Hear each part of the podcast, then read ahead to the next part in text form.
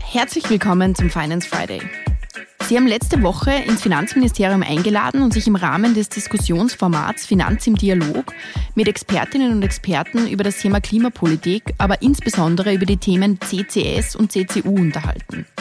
Außerdem haben sie zu einem Experten-Roundtable ins BMF geladen und waren zu diesem Thema im April auf einer Fact-Finding-Mission in Island. Was versteht man unter den Abkürzungen CCS und CCU und warum beschäftigt sich eigentlich der Finanzminister mit Klimapolitik? Ja, das wirkt auf den ersten Blick äh, wahrscheinlich etwas überraschend, äh, lässt sich aber leicht äh, erklären. Das Finanzressort ist ja ein sehr breit aufgestelltes Ressort. Als Finanzminister bin ich nämlich nicht nur für die Finanz- und Haushaltspolitik zuständig, sondern seit rund einem Jahr auch für die Themen Digitalisierung und eben auch für Rohstoffe. Und das Thema Rohstoffe spielt auch in der Klimapolitik eine ganz wesentliche Rolle.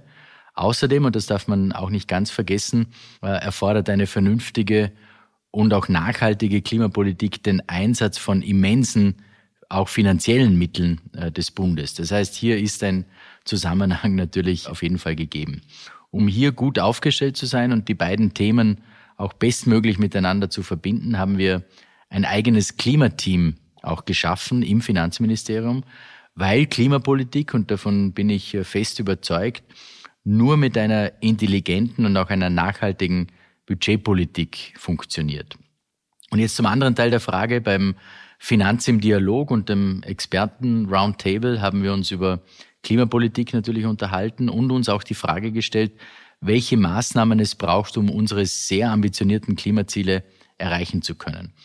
Im Zusammenhang mit dem Thema Klimapolitik sind mir drei Dinge ganz besonders wichtig. Das ist ähm, Innovation, das ist auch Investitionen und das ist eine Technologieoffenheit, die wir an den Tag legen müssen. Und genau diese, in diese drei Punkte spielen auch die Technologieformen CCS und CCU hinein. Unter CCU versteht man Carbon Capture and Utilization und unter der Abkürzung CCS Carbon Capture and Storage. Das sind Technologien, die den Transport, die Speicherung und auch die Nutzung von CO2 betreffen. Und beide Technologien werden laut dem Weltklimarat eine ganz entscheidende Rolle im Kampf gegen den Klimawandel spielen. Unter anderem deswegen beschäftigen wir uns eben mit diesen Themen äh, sehr intensiv. Die Speicherung und Nutzung von CO2 ist ein ganz zentrales Innovationsthema, das nicht nur großes Potenzial als zusätzlichen Beitrag zum Klimaschutz hat, sondern auch für unseren Wirtschaftsstandort ganz bedeutend ist. Gerade das Thema Speicherung und Wiederverwertung von CO2 zeigt, dass Klimaschutz und Wettbewerbsfähigkeit Hand in Hand gehen können und müssen. Wenn man über das Thema Klimapolitik diskutiert, dann kommt man immer schnell auf die Frage, ob die Geschwindigkeit, in der die Maßnahmen gesetzt werden, eigentlich ausreicht. Zu Recht wird das diskutiert, ja. Und ehrlich gesagt, wir haben uns viel vorgenommen und uns sehr ambitionierte Ziele gesetzt. Darum müssen wir dringend äh, jetzt loslegen. Äh, bis 2030 wollen wir 100 Prozent erneuerbaren Strom in und aus Österreich äh, erreichen. Bis 2040 wollen wir die Klimaneutralität in Österreich schaffen, immerhin zehn Jahre vor der Europäischen Union. Und wenn wir die Klimaziele in Europa erreichen wollen, dürfen wir nicht auf nachhaltige Technologieoptionen verzichten. Die CO2-Speicherung und Nutzung sind nachweislich, das ist international bewiesen, Technologien, die dazu geeignet sind, den globalen Temperaturanstieg einzudämmen. Und dafür braucht es natürlich auch die technischen Voraussetzungen. Es entsteht gerade ein internationaler Wettlauf, welches Land zu den ersten gehört, das diese innovativen Techniken marktreif entwickelt. Und wenn wir hier vorne mit dabei sein wollen, müssen wir schnell sein und unseren Forschungs- und Innovationsstandard in diesem Bereich gut positionieren. Island zum Beispiel ist uns hier schon einen großen Schritt voraus.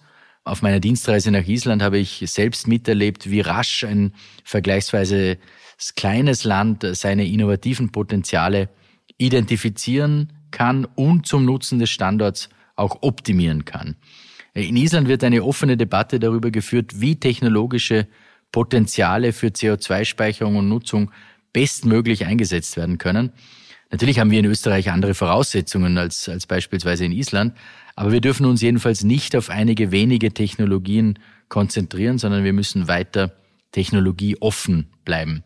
Weil der Fokus auf nur wenige Technologien könnte unsere ambitionierten Klima- und Energieziele verhindern. Mit den derzeitig vorhandenen technologischen Mitteln und Lösungen äh, werden wir unsere Ziele nur sehr schwer erreichen.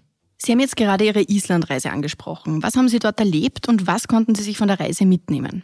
Ja, Island entwickelt äh, sehr innovative CCS, aber auch CCU-Projekte. Äh, das Unternehmen Carbfix äh, beispielsweise verwandelt abgeschiedenes CO2 unter der Erde in weniger als zwei Jahren in Stein. Und das passiert durch eine Technologie, die natürliche Prozesse nachahmt und auch beschleunigt.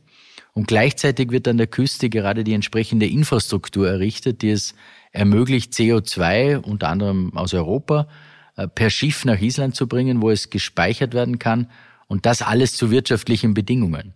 Auch in Norwegen beispielsweise, wo es bereits zahlreiche CCS-Projekte gibt, ist äh, CCS nicht nur ein politisches, ein gesellschaftliches Prestigeprojekt von einigen wenigen. Äh, CCS ist mittlerweile durch die Bank salonfähig. Und sie ist es bei Politikerinnen und Politikern, bei leitenden Mitarbeitern aus Behörden, bei Ministerien, Journalistinnen und Journalisten, aber insgesamt auch den Bürgerinnen und Bürgern. CCS findet bei allen Gruppen ein sehr hohes Maß an Unterstützung. Das bestätigen auch Umfragen äh, im Vergleich zu Österreich oder auch zu Deutschland wissen sehr viel mehr Norwegerinnen und Norweger, warum es bei CCS geht und äh, bewerten die Technologie durchwegs äh, positiv. Nun ist mir bewusst, dass die Voraussetzungen eben in Österreich nicht vergleichbar sind. Dennoch ist es zentral, dass auch wir uns dem Thema annehmen, die Herausforderungen auch offen diskutieren und die notwendigen Rahmenbedingungen rasch schaffen, aber auch klug schaffen. Wir haben in Österreich bereits äh, Know-how, sei es bei unterschiedlichsten Unternehmen oder auch in der Forschung, die Montanuniversität Leoben beispielsweise als Vorreiter in diesem Bereich. Aber wir müssen schneller werden und wir müssen besser werden. Was braucht es aus Ihrer Sicht in Österreich, um solche Technologien nach dem Beispiel etwa von Island oder Norwegen nutzen zu können? Aus meiner Sicht müssen wir uns ernsthaft darüber unterhalten, ob nun ein Bedarf zur Änderung des derzeitigen Bundesgesetzes über das Verbot der geologischen Speicherung von Kohlendioxid besteht. Wir haben ein aufrechtes Verbot momentan und auch darüber, ob ein Einhalten der österreichischen Klimaziele ohne die Speicherung und ohne Nutzung überhaupt möglich ist. Bis Ende Juni 2023 wird ein Entwurf des Nationalen Energie- und Klimaplans, der ist kurz NEKP genannt, der Republik an die Europäische Kommission übermittelt. Federführend erarbeitet diesen sehr wichtigen Plan äh, das Klimaschutzministerium. Und ähm, ich glaube schon, dass es sinnvoll ist, sich dafür einzusetzen, dass sich im NEKP ein thematischer Schwerpunkt für Speicherung und Nutzung wiederfindet, der auch die Bedeutung beider Technologien für die Zukunft des Standorts Österreich auch klar aufzeigt. Und ich denke, wir sind uns über das große Potenzial von CO2-Speicherung und Nutzung einig. Entscheidend ist der Weg dorthin. Äh, die Chance für den Klimaschutz und unseren Standort, große Schritte nach vorne zu setzen, ist direkt vor unserer Nase. Äh, wir müssen sie nur nützen und das geht nur mit Tempo, das geht mit Mut und das geht mit Zusammenarbeit. Vielen Dank fürs Zuhören.